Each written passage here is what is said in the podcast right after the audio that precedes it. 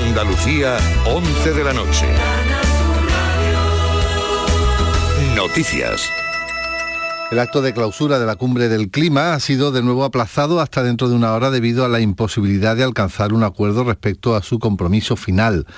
Los casi 200 participantes siguen negociando un nuevo texto después de que el último borrador presentado por la presidencia chilena causara indignación entre varios países y organizaciones no gubernamentales. Las críticas al documento vienen sobre todo por la ausencia de ambición y la falta de claridad respecto a las contribuciones que deben hacer los países para reducir sus emisiones de gases de efecto invernadero. El coordinador de la presidencia de la cumbre, Andrés Landerreche, hacía un llamamiento a las delegaciones participantes. El llamado a la ambición es un llamado general a la ambición, a la ambición para la mitigación, a la ambición para la adaptación al cambio climático y también a la ambición para los medios de implementación, financiamiento, transferencia tecnológica, y desarrollo de capacidades. Siempre hay que buscar un balance. Queremos que sea eh, ambiciosa en todos los aspectos eh, necesarios para llegar a un acuerdo. Tres jóvenes de 20 años han ingresado en prisión en Sevilla acusados de un delito de odio por robar y golpear a un hombre con el que uno de ellos había quedado por internet para un encuentro sexual. Informa Marilo Rico. Los hechos tuvieron lugar cuando la víctima, un varón de edad media, contactó con uno de los presuntos agresores a través de una página de contactos. Tras acordar que se verían en la localidad sevillana de Aznalcázar, la víctima se trasladó hasta allí y recogió en coche a un joven, quien le indicó que lo llevara a su casa para mantener el encuentro sexual. Instantes después aparecieron otros dos jóvenes. Los tres agredieron a la víctima propinándole patadas o puñetazos al tiempo que lo insultaban y se mofaban de él por su orientación sexual. La víctima fue trasladada al hospital a consecuencia de la lesiones sufridas. La policía está investigando las circunstancias de la muerte de un joven marroquí de 24 años que no pudo salir a tiempo de la chabola donde se inició el incendio de un, eh, asentamiento de palos de la frontera, eh, de palos de la frontera en Huelva. En este siniestro ha resultado herida por quemaduras una mujer de 43 años, también marroquí. La víctima formaba parte del grupo de personas que se desplaza a la provincia de Huelva para trabajar en labores agrícolas que en muchas ocasiones por falta de vivienda de documentación viven en chabolas en mitad del campo. En otro incendio registrado en Granada, un joven de 22 años ha resultado herido grave por quemaduras en tronco y extremidades, siendo trasladado a la unidad de quemados del Hospital Virgen del Rocío de Sevilla. El incendio en un piso de estudiante ha afectado a otros cinco jóvenes. En cuanto al pronóstico del tiempo, este domingo vamos a tener cielos poco nubosos, aumentando a nubosos en el extremo occidental por la tarde, con posibilidad de algunas lluvias, vientos flojos y temperaturas sin cambios en general. A esta hora tenemos 7 grados en Loja, 9 en Cumbres Mayores y 10 en Andújar. Son las 11 y 3 minutos. Servicios informativos de Canal Sur Radio. Más noticias en una hora. Y también en RAI y canalsur.es. Navidad, Navidad Canal Sur, nuestra Navidad. Canal Sur Radio. Tu Navidad. Muchas mujeres hemos sufrido malos tratos pero nuestras ganas de vivir y el apoyo de nuestras familias y amistades siempre es más fuerte. Con la implicación de todos y todas, la violencia de género tiene fin. Denuncia. Vive. Marca el 016. Pacto de Estado contra la Violencia de Género. Junta de Andalucía. La noche más hermosa. Misterios, historia, ciencia, crecimiento personal tu curiosidad, alguna de las preguntas que te haces y las respuestas que nunca te esperabas, las tienes en la noche más hermosa. En la medianoche del sábado y del domingo, con Pilar Muriel. Canal Sur Radio. Más cerca que nunca.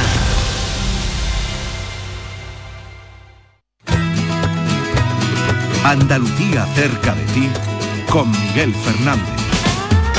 ¿Qué tal? ¿Cómo estás? Me gustaría que con esta sintonía te envolviera un aroma capaz de trasladarte durante unos minutos a un lugar de tu memoria que solo tú conoces, un sitio cercano a tu infancia, a tu juventud, a tus amistades, a cierto momento concreto de tu vida. Como cada momento de nuestra existencia, no hay dos aromas exactamente iguales. Por semejantes que parezcan, nunca huelen igual dos rosas. Por mucho que los asociemos, cada recuerdo es único. Así que a partir de este momento, abrimos el tarro de las esencias. Desde donde estés, trata de imaginar a qué huele Andalucía. No, no existen las distancias porque, ya sabes, Andalucía está siempre cerca, cerca de ti. Para mandar una nota de voz por WhatsApp, utiliza este número 670-943-015. Andalucía, cerca de ti. Vuelvo a la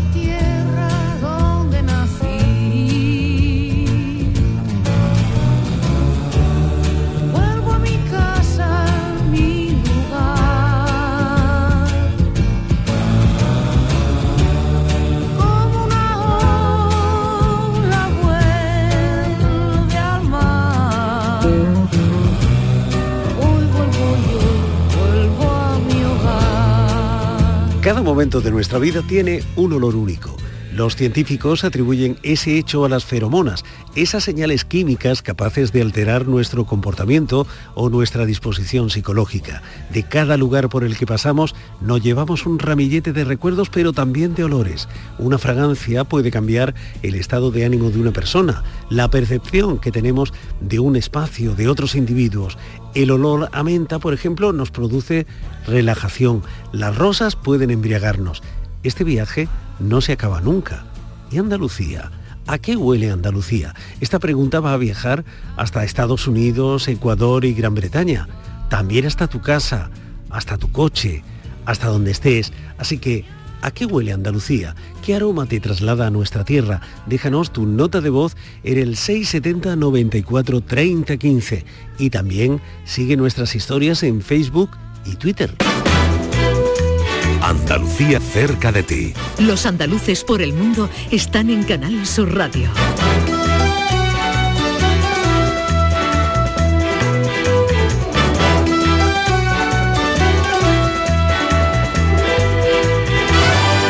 Los aromas provocan sensaciones y evocan recuerdos.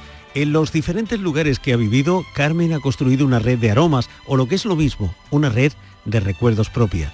Carmen conoce cómo huele Granada en primavera, pero también los olores de Bélgica, de Austria, el salitre de Ibiza o las fragancias tropicales de El Salvador. Desde hace unos meses descubre el perfume tan característico de ese país de ríos que es Ecuador. Pero ninguno de esos aromas, por intensos y sugerentes que sea, ha conseguido que Carmen olvide el olor de Alájar, su pueblo, en invierno, cuando llega el otoño, o ese que acompaña a los primeros rayos del sol en los días de verano. Detenida en ese aroma, que como el cariño verdadero ni se compra ni se vende, Carmen se siente cerca, cerca de Andalucía.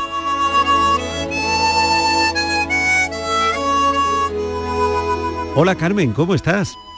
Eh, hola, muy bien, eh, encantada de estar con vosotros. Y nosotros de tenerte aquí en, en un sitio tan paradisiaco, porque me ha parecido, mientras te escuchaba, me ha parecido, eh, no sé, igual estoy equivocado, pero me ha parecido escuchar incluso un gallo.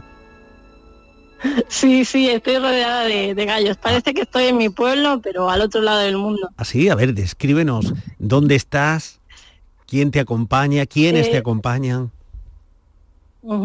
Bueno, pues estoy en Ayampe, es un pueblito muy pequeño de la costa manabita de Ecuador. Sí. Y bueno, es un sitio, como te decía, muy parecido a mi pueblo, ¿no? Pero mucho más tropical y además con costa, ¿no? Con. Eso, eso, te iba, a lo- Eh, te iba a localizar yo casi casi manejando el satélite, iba a decir aquello de que Ayampe está situada al sur de la provincia de Manabí, entre la playa de Montañita es.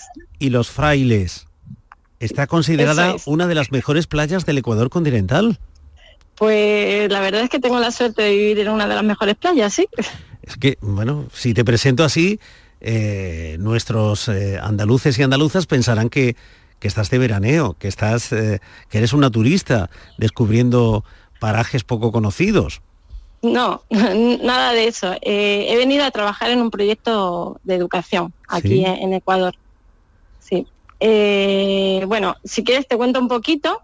Sí, Eh, nos encantaría y es saber, que- nos encantaría saber en qué Sí. consiste tu trabajo, Carmen. Sí, eh, pues mira, eh, yo me vine a- acá a Ecuador porque eh, llevo varios años ya trabajando en, en proyectos de transformación educativa y, y, bueno, me vine, antes me ha preguntado que con quién estoy y estoy con unos compañeros, una familia muy bonita eh, de Madrid que conocí hace varios años y con la que estoy trabajando en educación. Entonces, bueno, eh, hemos creado aquí en, en, este pueblito una escuela totalmente transformadora. ¿Sí? Es una escuela eh, que lleva cuatro principios, es principio democrático, principio de escuela comunitaria, escuela activa y escuela respetuosa. Y lo que tiene de especial es que es una escuela para todos, es una escuela pública. Así que por eso estamos aquí. Bueno, y además con, con unas actividades que nos resulta, al menos a este lado del, del océano, nos resultan mm, totalmente novedosas o, o, o, extrañas incluso. ¿Qué es eso del aprendizaje por rincones? Eh, bueno, eh, el aprendizaje por rincones eh, es un aprendizaje que, que permite eh, transversalidad de los conocimientos, ¿no? Que, que, no solo se centra en un área, sino que, que mezcla todas las áreas y además movimiento en los, en los niños y autonomía puesto que ellos van decidiendo a qué rincón eh, pueden acceder. Eh, aunque de todas formas te cuento que esto de aprendizaje por rincones está bastante eh, es bastante conocido ya eh, a nivel educativo. Quizás con otra Lo terminología. Sí tenemos, o... Ajá, sí. Lo que sí que es muy diferente, o puede ser bastante diferente, es el tema de aprendizaje de Ayampi, que es, un, es una metodología que utilizamos donde la comunidad entra dentro de la escuela y enseñan conocimientos que tienen. Por ejemplo, hay gente que, que enseña surf a los niños. Uh -huh.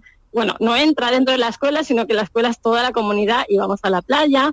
O gente que enseña carpintería, gente que enseña costura o cocina o diferentes conocimientos que hay en la comunidad. Es mi pueblo, como yo siempre digo, mi pueblo no se puede quedar atrás, pero tiene que salir adelante. Estamos en la escuela de Ayampe, que se llama Escuela Ernesto Velázquez Cufo. Es una, una, escuela chiquita, aunque ya tiene 75 niños y niñas. Tenemos la etapa de inicial, preparatoria, media y elemental. Y esta escuela, igual que muchas, sufría abandono, ¿no? Sufría abandono de las personas que a veces deciden irse a la ciudad porque quieren que hay mejor calidad educativa. Y ahí implementamos el proyecto, ¿no? Un proyecto para que la escuela rural Ayampe tuviera un lugar de calidad. Habrá quien piense, habrá eh, aquí en, en, Andalucía, oye, qué mala suerte no haber tenido una maestra así en mi época, ¿no? Que me llevara al sur y que me llevara a la playa. Bueno, pues bueno, eh, para eso estamos luchando, para eso que toda es. esta educación llegue, llegue a todos. Y bueno, lo más interesante de esto es que eh, eh, respeta totalmente el currículo estatal y las leyes educativas. No es, no es algo que sea eh, fuera de, de lo formal. A ti, desde que eras estudiante, te ha interesado siempre esa transformación educativa como una herramienta de justicia social. Eso es, eso es. Siempre estudié magisterio para esto. Bueno, de hecho, mi padre es maestro y, y, y soñé en dedicarme a lo que hacía él y, y, estoy haciendo lo que soñé. Así que muy Cambiar contenta, el mundo desde la escuela. Eso es. Y en, ese, en esa búsqueda de, de cambio de justicia social, el primer destino fue Granada. Bueno, sí, eh, fui a Granada a estudiar a la universidad, aunque tengo que decirte que, que, la universidad no me aportó esta visión que yo buscaba.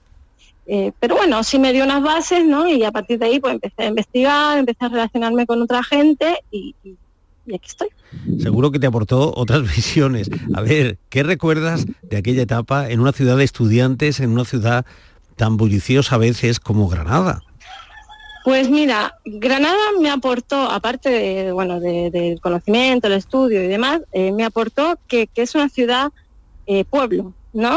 Que, que, todo el mundo se conoce, que tiene su zona de, de, pueblito, como yo digo, ¿no? Que es el Albaicín y sus calles de piedra y sus casas de, blancas, que, guarda ese encanto de Andalucía, ¿no? Que no es una ciudad como cuando estuve viviendo en Madrid, que es una ciudad llena de, de, edificios y de, car de coches y de, todo, ¿no? de movimiento. Entonces, Granada da un poco esa, esa tranquilidad, aparte de ese bullicio eh, eh, que gusta tanto de, de, estudiantes, de fiesta y demás, pero, pero bueno, eh, eh tiene el encanto de, de nuestra tierra, ¿no? de, de, de pueblito, de cercanía. Entonces, eso es lo que iba buscando en Granada, la verdad. Bueno, y ese ambiente estudiantil supongo que se prolongó en esa otra experiencia como Erasmus en Bélgica. Sí, bueno, como todos conocen, el año de Erasmus es muy peculiar, es un año especial.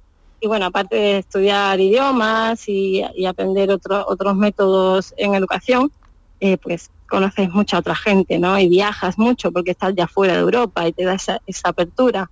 Entonces, fue una experiencia muy bonita. ¿Bonita o inolvidable? Hemos tenido, hemos hablado con andaluces y andaluzas que recuerdan esos años o ese año del Erasmus como una experiencia inolvidable. No sé si es tu caso. Sí, la verdad es que hice muy buenos amigos y aparte de eso, de, de- de todo lo que pude viajar, eh, tengo amigos que quedaron para siempre. Entonces, además hice muy buenas amigas andaluzas también y, y ahí han quedado para siempre. Están. ¿Y cómo saltaste de Bélgica a Austria? Pues bueno, de Bélgica volví a España a terminar la carrera y luego me fui a, a Austria eh, a visitar a una amiga y que estaba de Erasmus ahí ese año. Y ya una vez que estaba allí, como había terminado los estudios y la verdad que no, no sabía si iba a tener trabajo o qué iba a hacer después de la carrera, me salió una oportunidad de quedarme como au pair, es una experiencia de intercambio, cuidando a niños y enseñándoles nuestro idioma. Eh, pues al final me quedé por allí una temporada. Vaya contraste, eh, Alájar, Granada, Bélgica, Austria. Y de ahí, de Austria, del frío y de, y de esa cultura tan nórdica, ¿no? Tan, tan cerrada en muchos sentidos, me fui totalmente al otro lado del mundo que, Y- que estabas- fue El Salvador. ¿Y estabas a gusto en, en esa sociedad? mm, Da la impresión que cerrada, tan ordenada, tan rígida, al menos esa es la imagen que, que proyectan a veces eh, los austríacos. ¿Estabas tú a gusto allí? Pues tengo que decirte que fue una experiencia bastante complicada. Aprendí muchísimo eh, y bueno, la verdad es que me relacioné con mucha gente latina y española porque, porque ese frío yo necesitaba un poquito más de calor humano, aunque también conocí gente muy interesante austríaca. Eh, pero fue una experiencia durita. Lo que pasa es que bueno, que, que me dio mucho aprendizaje y, y, y, bueno, estaba trabajando también y bueno, pues no, no duré demasiado tiempo, ahí estuve solo seis meses. Solo seis meses. Mucho menos que lo que estuviste en el, en El Salvador, que, que- que Sí. dio para mucho, ¿no? Tres años en San Salvador dan para mucho. Sí, dieron para mucho. Fui con un servicio de voluntariado europeo, aunque esa experiencia, parece que estoy contando todo negativo, pero nada, nada que ver. Eh, esa experiencia fue también, me fui con el servicio de voluntariado europeo y cuando llegué eh, fue todo una estafa.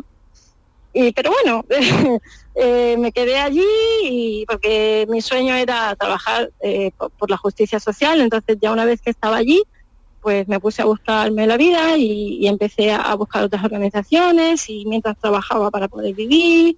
Y bueno, hice muchas cosas. Estuve en un, en un hospital infantil haciendo clown hospitalario, que es esto de los payasos que van a, a hacer actividades con los niños y luego estuve en una compañía de teatro trabajando con niños con riesgo de, de exclusión social y todo el tema de, de las maras en El Salvador, que, bueno, es un tema muy complejo eh, y que sufren los niños del Salvador. Entonces, bueno, estuve eso, casi tres años y, y luego pues viviendo, conociendo a gente muy bonita, porque El Salvador tiene gente muy bonita, aunque es una situación muy, dura. Fíjate que pese a la dureza de, de esas situaciones a las que has aludido, la de los maras, por ejemplo, y demás, las maras y, y todo eso, eh, hay un estudio que asegura que El Salvador es el cuarto país más feliz del mundo, empatado con Estados Unidos y Finlandia. No sé si compartes tú esa, esa im- impresión. Pues la verdad que, que sí, que a pesar de, la situación que se vive y que bueno, que en cierto sentido también hay miedo porque, porque es una, eh, una vida muy peligrosa, la gente es muy feliz, es muy cariñosa y, aunque sea muy típica esta frase, es cierto que te dan todo lo que tienen y, yo lo he pasado muy bien allí. Yo he estado muy, me, me he sentido muy como en casa. Aunque en esa lista de lugares felices del planeta habría que incluir a Alájar, ¿no? Y además en, en la cabecera de la lista. Sí, eh, de hecho figura. Eh, es muy graciosa, eh, muy- algo muy gracioso porque aquí todo el mundo me dice que, que paso el día hablando de mi pueblo. Y es algo eh, de lo que no soy consciente, pero, pero es cierto, siempre comparo las cosas en mi pueblo o hablo de situaciones que, pasan en mi pueblo. Y, es cierto, no solo mi pueblo, ¿no? sino Andalucía en general. Yo me encanta Andalucía, conozco bastante de, de, nuestra tierra y, bueno, entonces se echa de menos, aunque bueno, ahora mismo no, no volvería a, a, vivir allí en este momento de mi vida, pero, pero me encanta, me encanta ir, me encanta nuestra gente, la comida, la forma de vivir y, estoy, la verdad es que estoy siempre en contacto con, con la gente de allí. Pero como gustos son colores, hay quien considera que Ibiza podría ser otro punto importante en esa geografía de la felicidad. Pues mire, Ibiza, eh, la verdad que estuve muy bien el tiempo que estuve. Estuve trabajando en hostelería, que tampoco es que estuviera allí de, de vacaciones, pero es un lugar muy bonito. Hay mucho sol, hay unas playas impresionantes, aunque en cierto momento del año, que es la temporada alta, eh, hay demasiada gente para mí. Andalucía tiene ese encanto todavía de, de, de un poquito más de, de, tranquilidad, ¿no? La tuya está claro que es una vida de, contrastes. Eh, Granada, ¿Sí? Mm, repaso otra vez la lista. Granada, Bélgica, Austria, El Salvador, Ibiza. Madrid. Madrid. En fin, nada se parece a nada, ¿eh? eh no, es todo bastante diferente y qué contraste entre la vida que llevabas en El Salvador, la que encontraste en Ibiza y el trabajo que ahora desempeñas en Ecuador. Eso es, sí. Eh, la verdad es que creo que he llegado como a un punto que he estado persiguiendo siempre, bueno, persiguiendo inconscientemente, ¿no? Pero al que, al que iba dirigiéndome y la verdad es que estoy muy, muy contenta. Eh, tenemos mucho trabajo que hacer porque además de esta escuela de la que, hemos estado hablando, eh, el Ministerio de Ecuador eh, eh, la ha considerado como un referente y, y quiere que la, la, repliquemos en diferentes partes del país. Mm. Entonces ahora este segundo año, como cuando llevamos un curso académico, esta, es, esta segunda etapa vamos a, estamos replicándola en ocho escuelas más del país. Entonces hay un montón de trabajo, pero lo bueno es que al vivir en un sitio tan tranquilo, el tiempo que, que no estás trabajando estás disfrutando y estás estás tranquila. ¿Y cuál será la próxima etapa en ese larguísimo viaje, Carmen? Pues de momento, eh, yo si pudiera seguir aquí haciendo lo que hago y, y teniendo eh, dinero para poder regresar a Andalucía cada poco tiempo, yo no me planteo moverme. Uh -huh. Ahora mismo, no sé, a lo mejor mañana me, me cambia la cabeza y, y, me voy, ¿no? Pero de momento eso pienso. Porque si cierran los ojos, ¿qué recuerdas de Alájar? Pues todo. en Alajar he pasado mucho tiempo y, siempre voy cada vez que puedo, ¿no? Entonces recuerdo sus calles, eh, el estar escuchando a los animales de fondo, que, que bueno, aquí eso también lo tengo, eh, las cuestas, que, que te tienen las piernas duras siempre, eh, y bueno, la gente, poder ir por la calle, saludarte con todo el mundo y y sentirte tranquila, ¿no? Y en un sitio donde no hay problemas, donde no hay peligro, donde todo el mundo te conoce. Carmen. A ver si tenemos suerte, Carmen. Vaya, se cortó. En fin, Carmen, vayas donde vayas, Andalucía está cerca, cerca de ti. Andalucía cerca de ti, con Miguel Fernández. Dicen los científicos que los aromas viajan hasta nuestro cerebro y a través de la amígdala se asocian a un recuerdo. Aunque no le otorgamos la importancia que merece, el sentido del olfato resulta crucial en nuestra vida. Los olores pueden imponerse incluso a nuestra voluntad. No se dejan manejar a nuestro capricho. Por eso, hoy nos gustaría que tradujeras en palabras la emoción que te produce recordar a qué huele Andalucía, qué aroma te traslada a nuestra tierra déjanos tu nota de voz en el 670 94 30 15. Cuando llego a Andalucía lo que me gusta es el olor a jazmín, azar, tierra mojada. Eso es una maravilla de olor. En Madrid tenemos una serie de olores maravillosos, pero esto ya es no, lo mejor.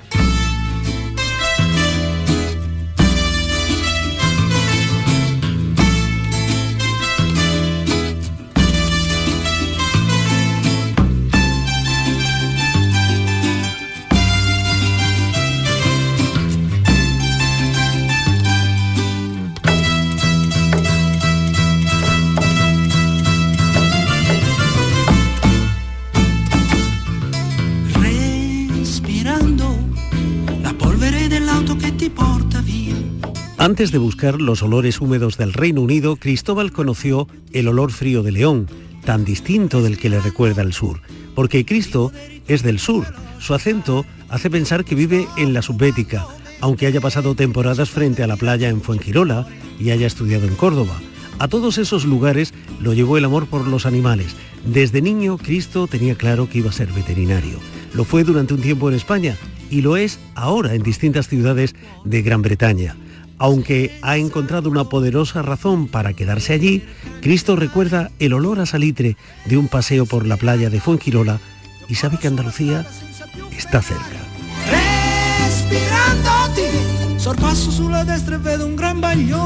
Hola Cristo, ¿cómo estás? Hola, pues muy bien, aquí me pillan un descanso a esta hora. O sea, que estás en un descanso. Sí, sí. ¿Y cómo son los descansos? Pues tenemos una media hora de, de descanso para comer en el comedor, porque ahora estoy trabajando en la Universidad de Edimburgo. Y la verdad es que mucho frío. Estamos ahora mismo menos 4 grados y, y nada, vamos a ir al comedor, eh, voy a ir al comedor con un amigo a, Ahí a en la a universidad. Oye. Cristo, ¿y qué haces en Inglaterra? Exactamente, ¿a qué te dedicas? Pues yo soy veterinario y es mi tercer año en Inglaterra. Empecé trabajando en, en, en un pueblo cerca de Brighton y principalmente pues hacía ecografía en pequeños animales, principalmente en y Ecografías, gatos, ecografías como las de los humanos. como las de los humanos, sí. Ah, exactamente igual. prácticamente, Ah, prácticamente igual. Y después de un año al lado de Brighton me mudé cerca de Londres a un hospital de referencia que es prácticamente como los de humanas, donde los servicios están divididos por departamentos como cirugía, medicina interna, oncología, oftalmología.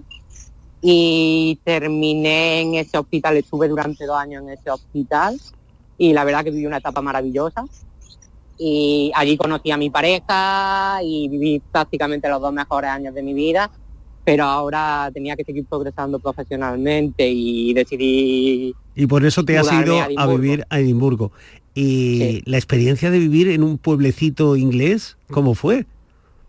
Pues al principio fue un poquito duro, primero por la barrera lingüística, porque mi, mi- mi inglés no era muy bueno, pero que ahora no, todos los días se aprende un poco de inglés, se aprende vocabulario, te rodeas de gente del país, vas progresando y ves que cada día pues entiendo un poquito más, te van entendiendo ellos un poquito más, pero es toda una aventura, porque incluso abrir una cuenta del banco era una súper complicado porque te piden mucho papeleo, aquí va Mm. todo por burocracia, va todo con mucho papeleo, tenía que entregar, por ejemplo, muestras de donde vivía y además y fue un poco complicado todo, pero muy muy feliz, no, lo- no me arrepiento para nada. Y todo esto te ha tocado vivirlo en una época especialmente difícil, convulsa, en el Reino Unido, con la sombra del Brexit planeando sobre, sobre la política y la vida cotidiana de los ingleses. ¿Cómo lo has visto tú todo eso? Pues a mí, yo desde mi personalmente no he notado diferencia, me han tratado muy bien. No he visto ninguna diferencia de cara al Brexit, desde cómo tratan a la gente, porque que ahora no trabajamos desde el punto de vista de sanidad y se nos respeta muchísimo aquí.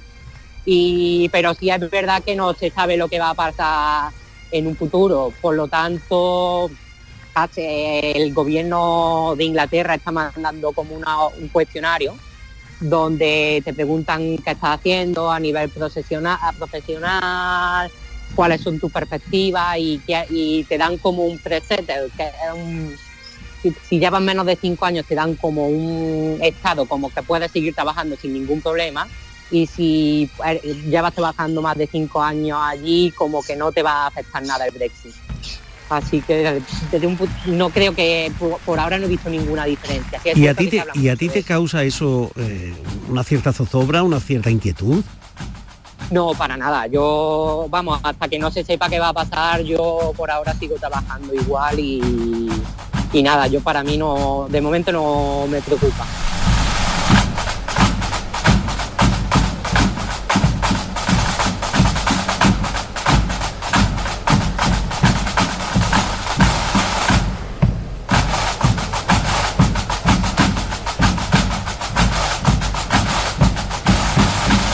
Bueno, y fin, si las cosas se pusieran más o menos complicadas, tú tienes eh, un argumento ahora de peso para pedir también eh, la posibilidad de quedarte allí, ¿no? Tienes una razón sentimental que no es poco.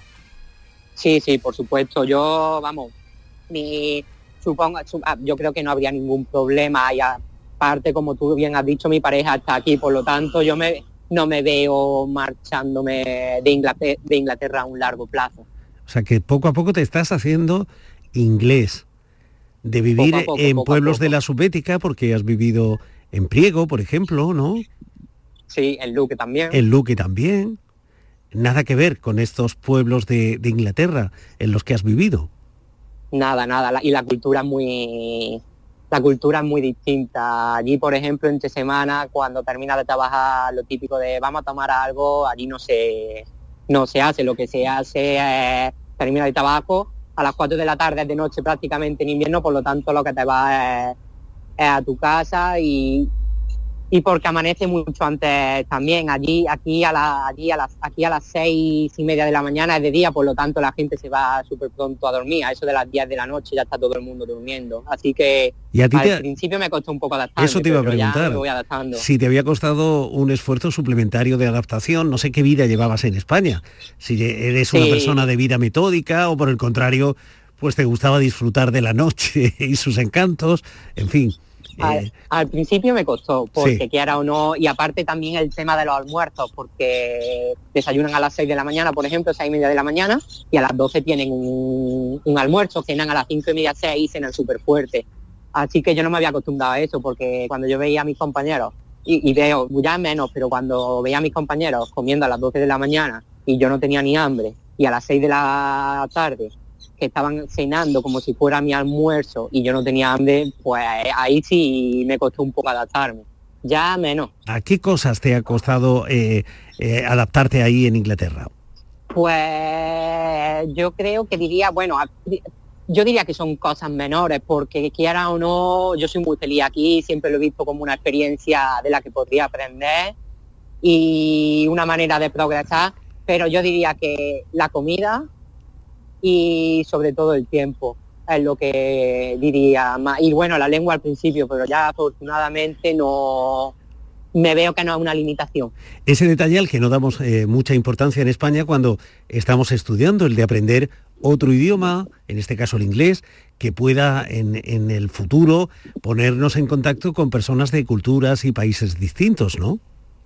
yo creo que es fundamental, que desde, que peque- desde pequeñitos se, se enseña a los, niños lo importante que es aprender un- una lengua, una segunda lengua, porque quiera o no, cuando yo era pequeño no me di, no di esa importancia, porque yo pensaba, vale, ¿cuál es la posibilidad de que yo me vaya a otro país a progresar? Pero cuando te ves que tienes que irte y que la lengua es una barrera, sí es cierto que yo recomiendo a los padres que, que ayuden a su hijo en, lo- en la medida de lo que puedan a aprender a una, una segunda lengua. Y además porque en Inglaterra me lo dicen, que aprecian mucho la gente que vienen y sabiendo que no es su lengua materna y empieza a hablar y ellos lo que te dicen cuando, por ejemplo, la entonación de la palabra no es no es la mejor o a lo mejor tienes que pensar un poco cómo decirlo, dicen tranquilo, lo que tú haces para nosotros es imposible, así que apreciamos el esfuerzo.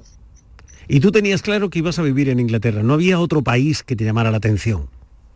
Yo cre yo Inglaterra fue para mí una no había pensado en otros en otros países. Y me sopesé el irme a Inglaterra porque tenía otros amigos que vinieron antes que yo. Y me dijeron que no tenía nada que ver España con Inglaterra desde un punto de vista profesional, mucho mejor valorado, eh, los salarios mucho mejores, por lo tanto, yo una manera que tenía, para mí fue más fácil apoyarme en mi amigo al principio, porque me fui quedando en sus casas, cuando me iba mudando de ciudad en ciudad para las entrevistas de trabajo, así que no valoré a otros países. Y, y la cultura también en el cariño y en el respeto a los animales. Creo que también es distinta. ¿no? es totalmente distinta, es, es otro mundo. Y aparte por aquí, porque aquí tienen, como en Inglaterra, tienen seguros privados.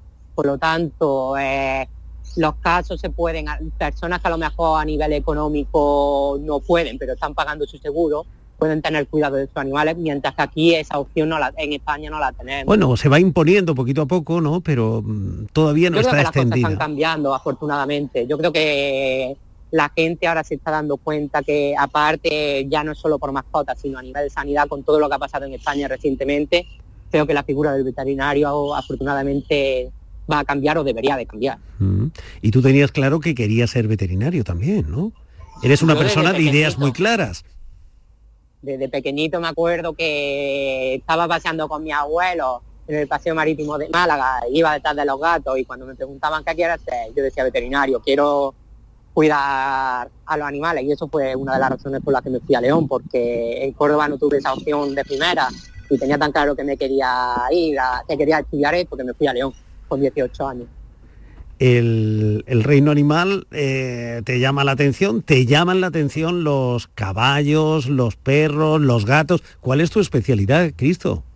Pues ahora mismo me estoy especializando en pequeños animales, pero concretamente en diagnóstico por imagen, eh, que se trata de, hacer ecografía e interpretar radiología, eh, resonancia magnética y TAC, y, aparte fluoroscopia, hacer estudios de fluoroscopia.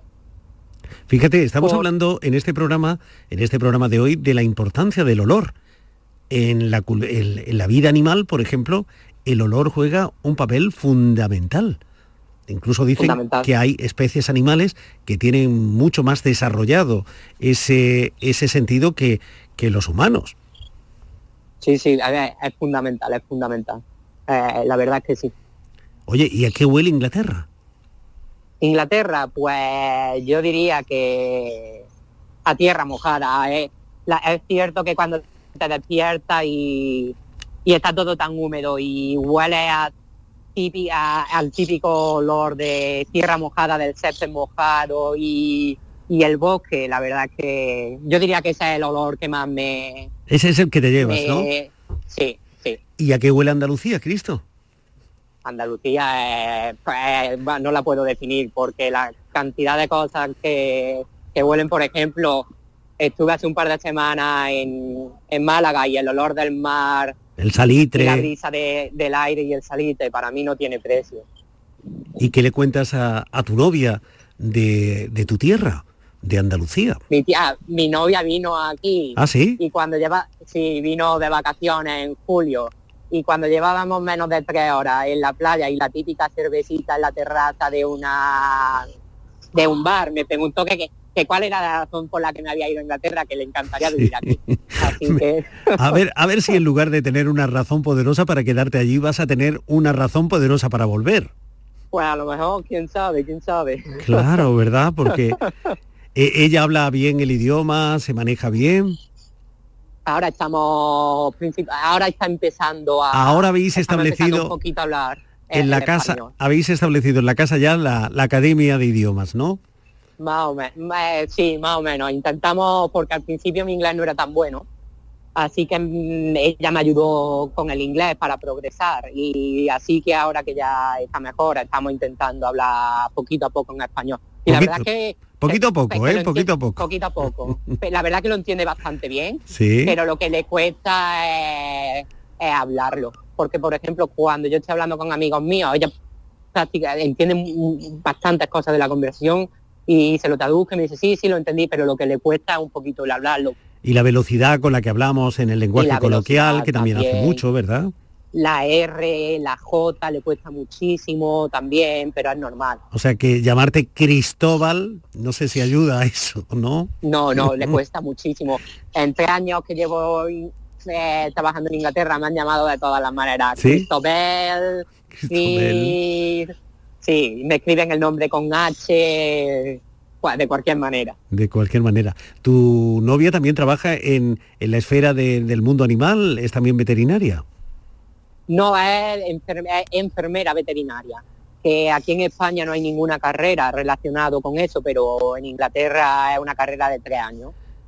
O sea que formáis el tándem, el veterinario y la enfermera como si fuera el médico y la enfermera. Sí, diríamos que sí. Bueno. ¿Y cuando vuelves a casa qué sientes? Pues la verdad es que me siento un poco raro. ¿Sí? Porque ¿Recuperas, que recuperas el olor de tu casa, Cristóbal? Sí, sí. Cuando abres la puerta recupero. y llegas. y él, él lo recuperó totalmente y esa es una de las partes más tristes para mí porque esta es mi tierra y pero que ahora no estoy muy bien en Inglaterra por lo tanto cada vez que me vuelvo a Inglaterra me duele un poco el tener que dejar mi sitio porque esta es mi casa Bueno, me supongo que en la maleta eh, irás cargado de, de elementos que ayudan a sobrellevar la nostalgia, ¿no? Algún Por producto de la tierra, un poquito Por de jamón. supuesto, la- lo que yo suelo hacer es venirme sin ropa Sí, con una maleta pequeña y llenarla de comida totalmente. Totalmente. A de ver. queso, de salchichón, de chorizo, de caña de lomo, de aceitunas, de todo. Y cuando eso llega y cuando eso llega a Inglaterra, Pues, tus amigos, tu novia, bueno, ¿cómo lo reciben? Porque eso es un Pues, festín. Eso es un festín y, la verdad es que dicen, madre mía, esto, esto es exquisito. Esto es exquisito. Y el aceite de, de oliva lo, lo valoran allí muchísimo. Bueno, pues cada vez que cortes una rueda de, de lomo o una loncha de jamón y la saborees, cada vez que, que huelas un poquito de jamón o un poquito de lomo, Cristo, recuerda que Andalucía está cerca, cerca de ti. Un abrazo. Muchas gracias, muchas gracias. Un abrazo muy fuerte, gracias. Para mandar una nota de voz por WhatsApp, utiliza este número 670-943-015. Andalucía, cerca de ti.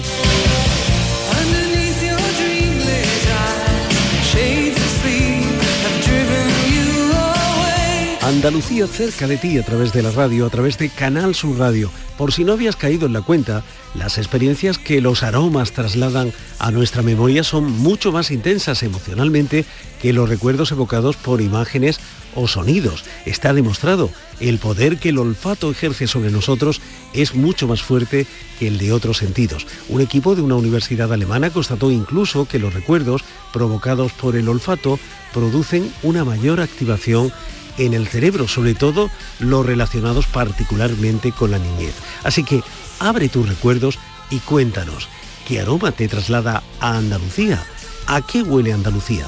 Déjanos ya tu nota de voz en el 670 94 30 15. A azar y a la mar. Y Andalucía me huele, me huele a azar, a jazmín, me huele al salitre de las salinas. A eso me huele Andalucía.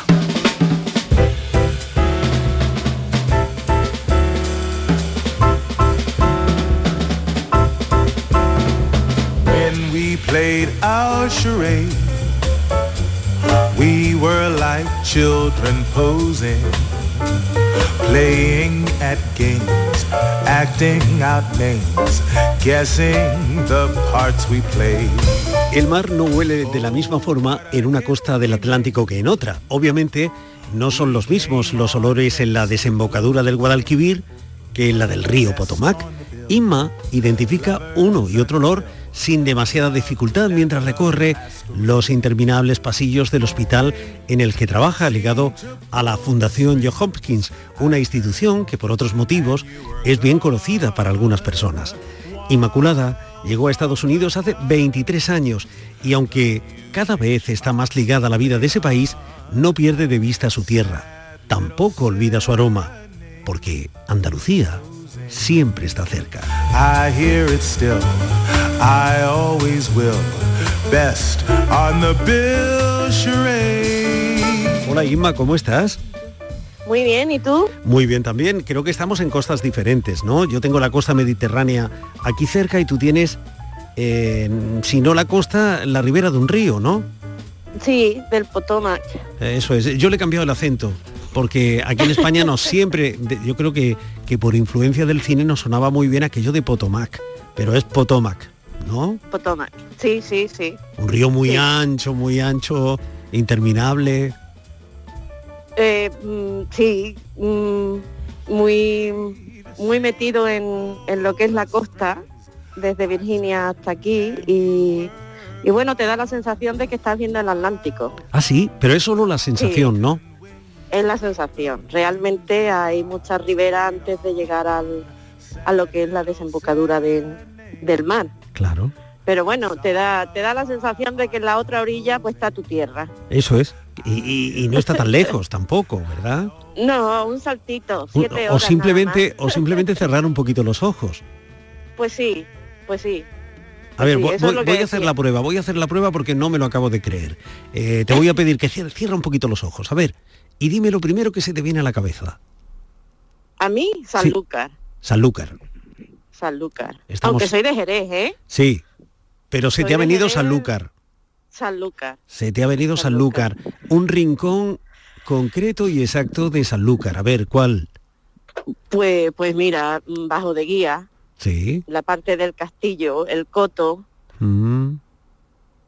Oye, por, la casua- plaza por la mañana. por casualidad no te habrás visto sentada tomando, no sé, un aperitivo o a esta hora ya algún refrigerio. No, Ah, ¿verdad? pues sí. ¿Ah, sí? sí, sí. Hombre, pues la, punt- la puntillita que no falte. eso es, pues, eh, la silla del lado, invítame. Cuando tú quieras. Ah, me, siento contigo aquí y seguimos charlando porque de alguna forma tú sospechabas que acabarías viviendo en Estados Unidos. Mm, sí y no. Siempre he sido muy mm, muy de salir fuera de, de la tierra, Hmm. por, por eso del, de la- del trabajo. Mm, yo quería hacer algo, quería desarrollarme profesionalmente. Mm, yo estudié en Trebujena y salí de, de España como técnico de rayos. Y cuando llegué aquí a Estados Unidos, ¿Y a- pues... ¿Y a dónde fuiste? Pues terminé y me vine para acá, conocí a mi marido y, y al año y medio mm, dejé el trabajo que tenía en España y nos vinimos para acá. Porque tu marido es estadounidense también, ¿no? Mi marido es americano, Mm. sí, sí, sí, estaba destinado en Rota y, ¿Y de qué parte? de esas ¿De- cosas que pasan. Él es de Nueva York. Ah, de Nueva York. O sea, que él está De más Nueva cerca de su tierra que tú de la tuya.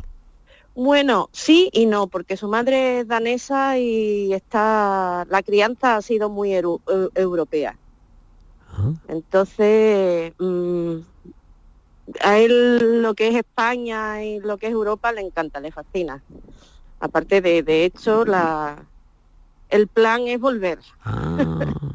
Oye, ¿y cómo os conocisteis? Pues en Jerez, en Jerez, con unos amigos Un en- sitio, en- un sitio estupendo para conocerse, ¿eh? Sí, sí, sí.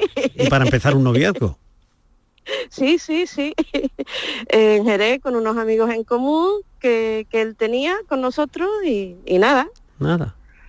24, 25 años después, aquí estamos. Te vamos a presentar a un amigo americano que está ahí en Rota. Sí, sí, sí. No, aunque él al principio no dijo que era, era americano, ¿eh? él dijo que era danés. Él se presentó Él como no- danés. Mm. Sí, sí. él no, no se presentó como, como americano. Oye, cuando tú te presentaste, te presentaste con la, a la familia con el americano que parecía danés, ¿qué te dijeron? Porque claro, pensaría, Bueno, y más se nos va a ir fue- con él, se nos va a ir a Estados Unidos. Sí, sí, eso fue un poco así, mm, un poco... Te da la risa, te da la risa. Sí, me da la risa porque porque sí, pero bueno, la familia bien, con él bien, lo aprecia mucho, incluso mi madre, hay veces que, que se le ve el plumero y, y, y dice cosas como que él es mejor que yo y cositas así, Mm, ¿sabes? Algún piropo al yerno siempre viene bien. Sí, Pero sí, claro, se lleva bien. supongo que también habrás escuchado alguna vez con la de hombres que hay en nuestra tierra y has tenido que con un danés que de origen eh, y americano de adopción que bueno que te va a llevar allí a Estados Unidos.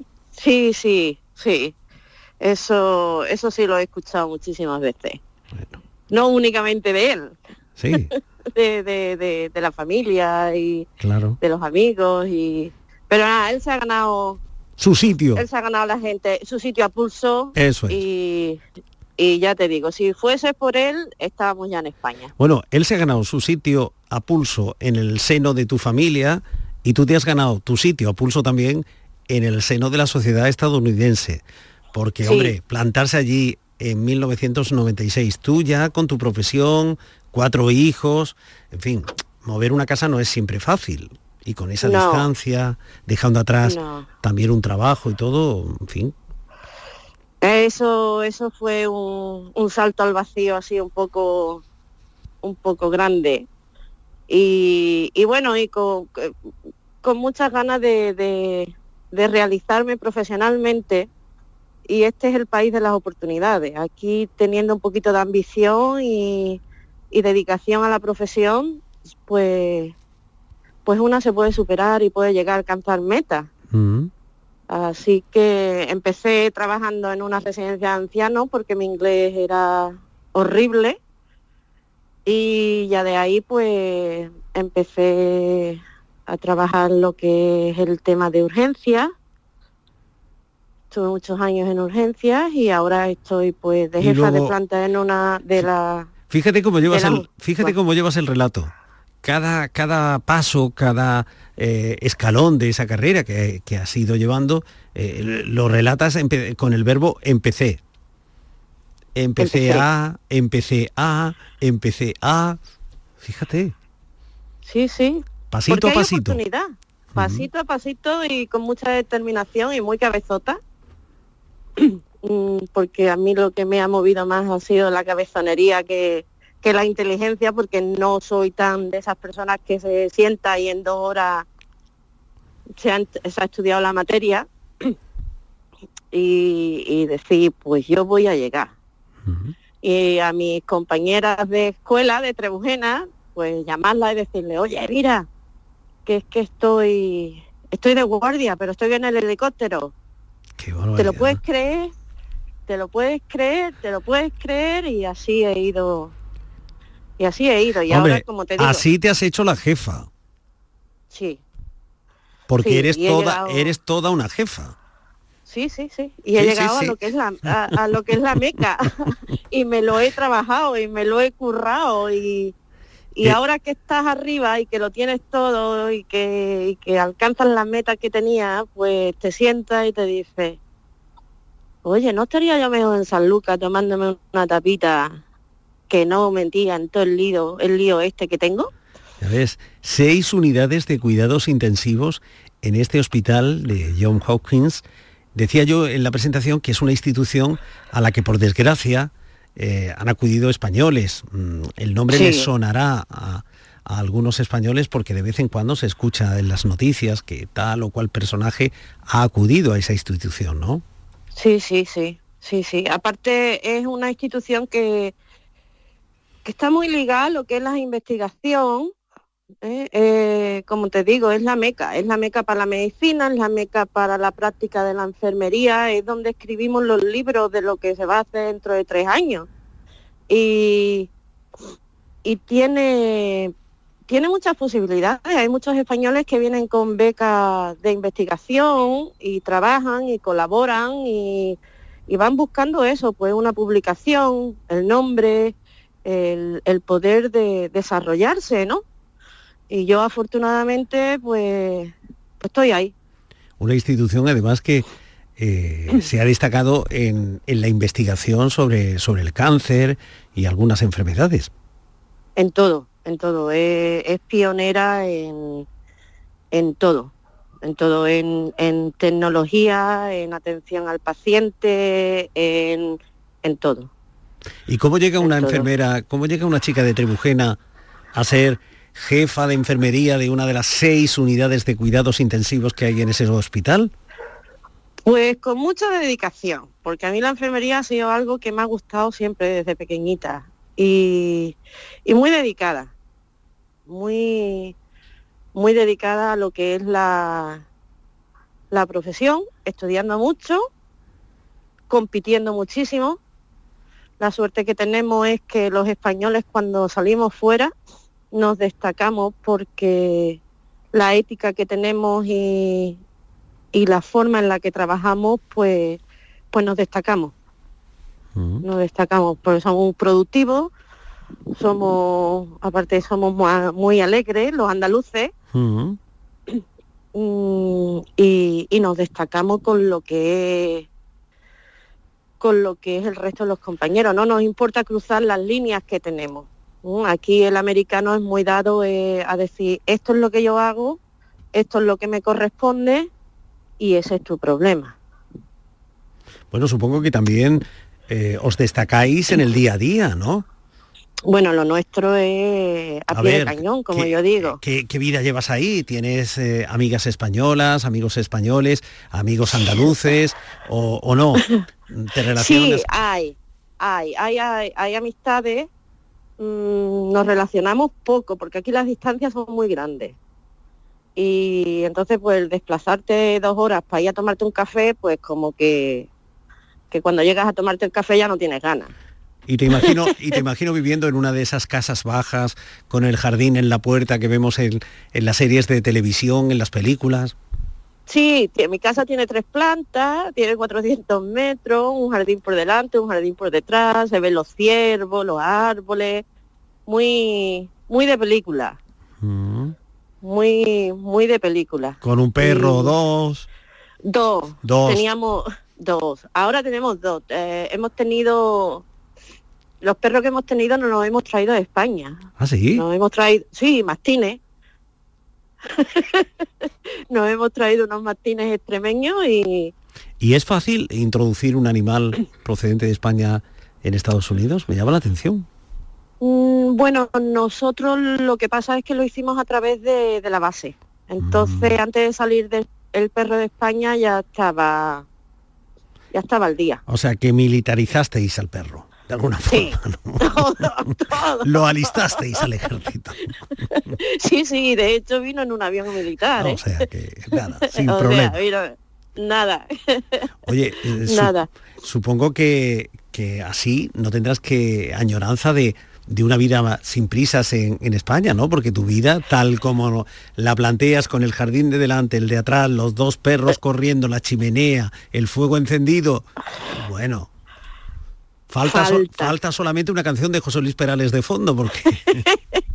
falta, falta, España falta. Mm. España falta. En mi casa se vive muy, muy a lo español, aunque aquí el ritmo de vida es, es diferente. Aquí el día empieza a las 6 de la mañana, a las, a las 7, las 8 de la tarde ya está terminando el día.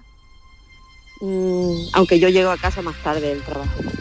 Y y falta, falta el poder salir, el poder andar por la calle, el, no tener prisa, el, la vida sencilla, como tú dices, eso es lo que, lo que falta, el poder vivir. Bueno, Inma, mientras piensas en el regreso, recuerda que Andalucía está cerca, cerca de sí. ti. Un beso. Un besito.